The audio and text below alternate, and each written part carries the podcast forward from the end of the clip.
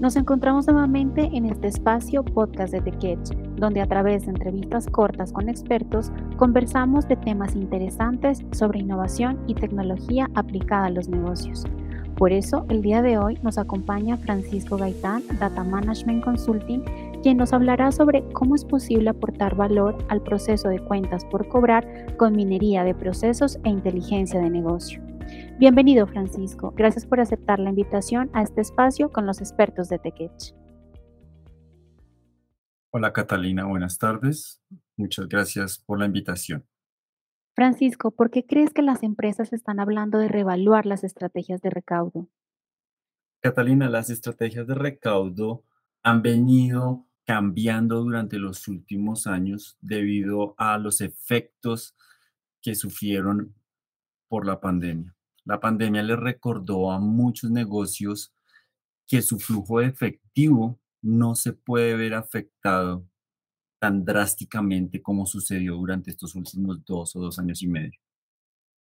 Ahora, ellos recordaron esa famosa frase en donde se indica que el efectivo es el rey. Es una frase muy famosa en el mundo de los negocios y ahora tienen que reevaluar la forma en la que recaudan y para eso llegan nuevas tecnologías que permiten hacerlo de una forma completamente diferente.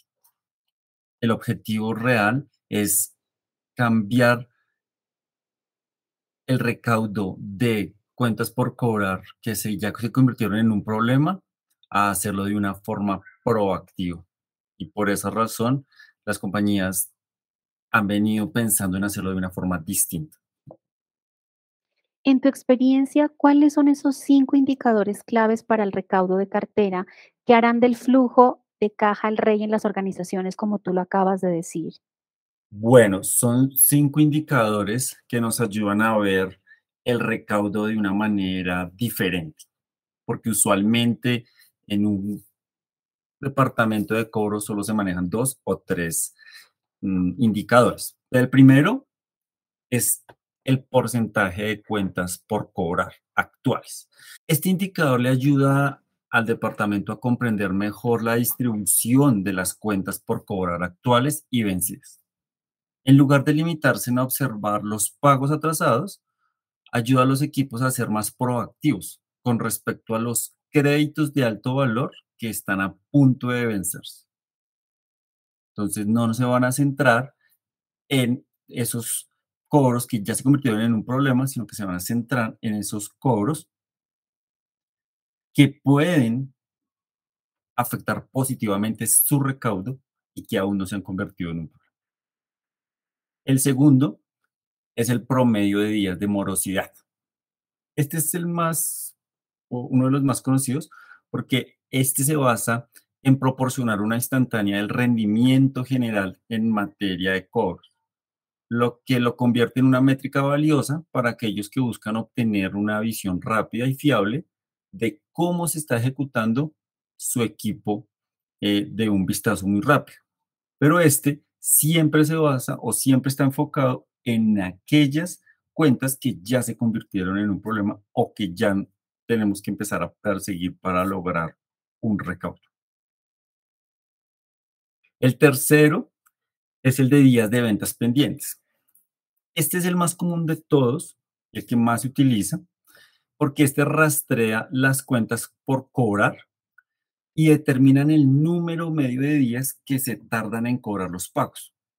Se puede supervisar el flujo de caja a nivel de cliente individual y de organización. Y este ayuda a identificar a los pagadores problemáticos pero también a los clientes que con frecuencia hacen subir el porcentaje del recaudo, es decir, aquellos que afectan positivamente. Entonces, por eso siempre tenemos que seguir calculando los días de venta pendientes. El cuarto indicador es el índice de eficacia de cobros. Este le ayuda a la empresa a comprender cuáles son esas lagunas de ejecución en sus procesos de cobro, pero aparte de todo le ayuda a identificar cómo eliminarlas. Y es vital a la hora de mantener un control estricto en el efectivo. Para un departamento de cobros puede ser difícil ver exactamente dónde sus equipos están trabajando de forma ineficaz.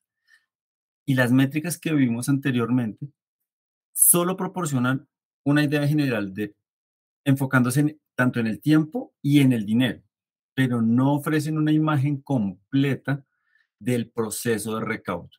Esta combina esos diferentes factores. Así que esta está más enfocada a la parte del proceso de cómo hacemos el recaudo. Y el quinto indicador es el costo operativo por cobro. Este permite hacer un seguimiento del costo de cada uno de los cobros y es muy valioso para apoyar la mejora y la optimización de esos cobros pues a largo plazo. Es decir, que si nuestro cobro es muy costoso, pues entonces, y tenemos muchas cuotas por cobrar, pues efectivamente eso no es suficiente. Entonces, esta es una de esas pocas métricas que va un poquito más allá de solamente el recaudo, sino que aparte de todo, eh, permite maximizar la entrega de cobros a un menor costo.